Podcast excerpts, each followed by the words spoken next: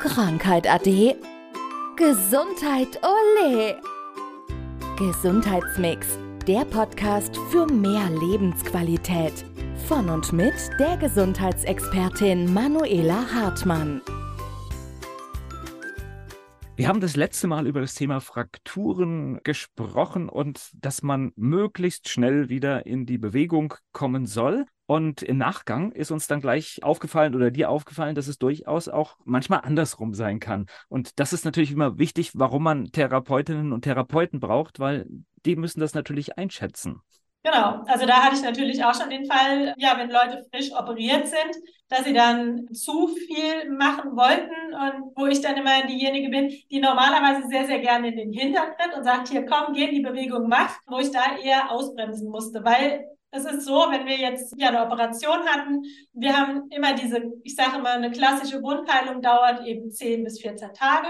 Und wie sollte man dann eben einfach beachten? Und heute ist es leider so, also auf der einen Seite gut, dass wir ja diese ganzen minimalinvasiven Operationen haben. Das heißt, da wird einmal kurz mit einer kleinen Kamera ins Knie geschaut, eine Kniespiegelung gemacht, wie man so sagt. Und man hat eben keine großen Schnitte mehr. Und für die Patienten bedeutet das ja dann ganz oft, ja, da ist ja groß nichts passiert zum Beispiel jetzt am Meniskus, wenn wir mal beim Knie bleiben. Und früher war es eben so, da hatte jemand einen Schnitt über mehrere Zentimeter, hat 14 Tage in der Klinik gelegen und musste sein Bein stillhalten. Das heißt, in dem Moment hat die Wundheilung ganz normal stattfinden können. Klar, dann auch mit ein bisschen Üben. Und jetzt ist es aber so, dadurch, dass die Leute eben wirklich nur noch diese kleinen Schnittchen haben, haben sie gar nicht das Gefühl, dass aber eine große OP passiert ist. Und am Ende, auch wenn es nur ein kleiner Schnitt war, sage ich, ist aber trotzdem ja einiges im Knie passiert.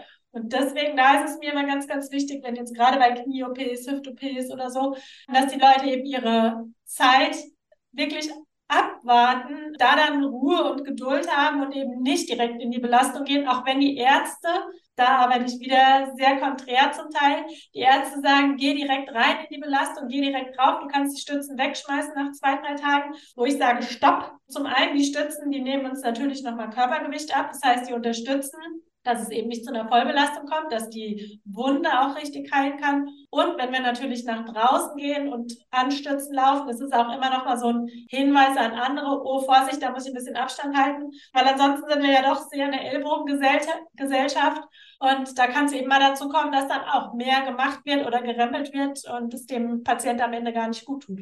Ja, spannende Aspekte, aber es zeigt immer, wie wichtig eine professionelle Begleitung ist, ne? Ja, also ich kann es nur jedem ans Herz legen und auch da überlegt einfach, es geht ja um eure Gesundheit. Selbst wenn der Arzt sagt, nee, das kannst du alleine und das, das, da brauchst du niemanden dafür, hatte ich vor kurzem nach dem Fall, da ging es um eine ähm, Fraktur an der Hand, also da war es wirklich Hand. Und da habe ich die Aussage eines Arztes noch im Kopf, der da hatte die Patientin nach einer Krankengymnastik gefragt. Und da sagte der Arzt, ja, haben Sie eine Spülmaschine?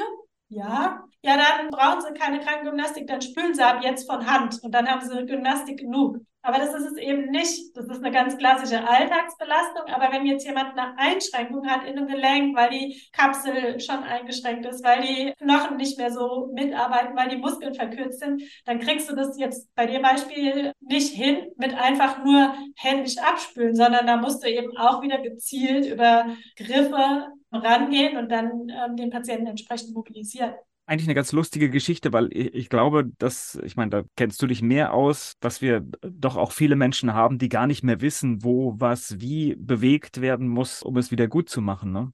Ja gut, ganz oft ist es so, du hattest es ja auch schon äh, selbst angesprochen, dass dann der therapierte Arm am Ende besser war als der untherapierte. Ja.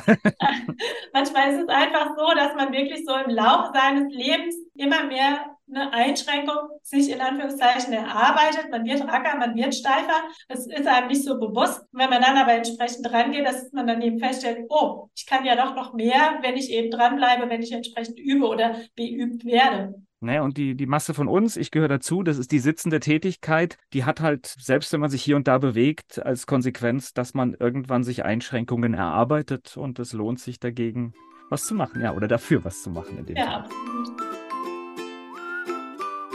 Das war Gesundheitsmix, der Podcast für mehr Lebensqualität. Von und mit der Gesundheitsexpertin Manuela Hartmann. Die im Podcast dargestellten Inhalte dienen ausschließlich der allgemeinen Information. Sie stellen keine Empfehlung oder Bewerbung der beschriebenen oder erwähnten diagnostischen Methoden oder Behandlungen dar und ersetzen keinesfalls die Beratung durch Therapeuten. Bitte wenden Sie sich bei gesundheitlichen Fragen oder Beschwerden immer an die Therapeutin oder den Therapeuten Ihres Vertrauens.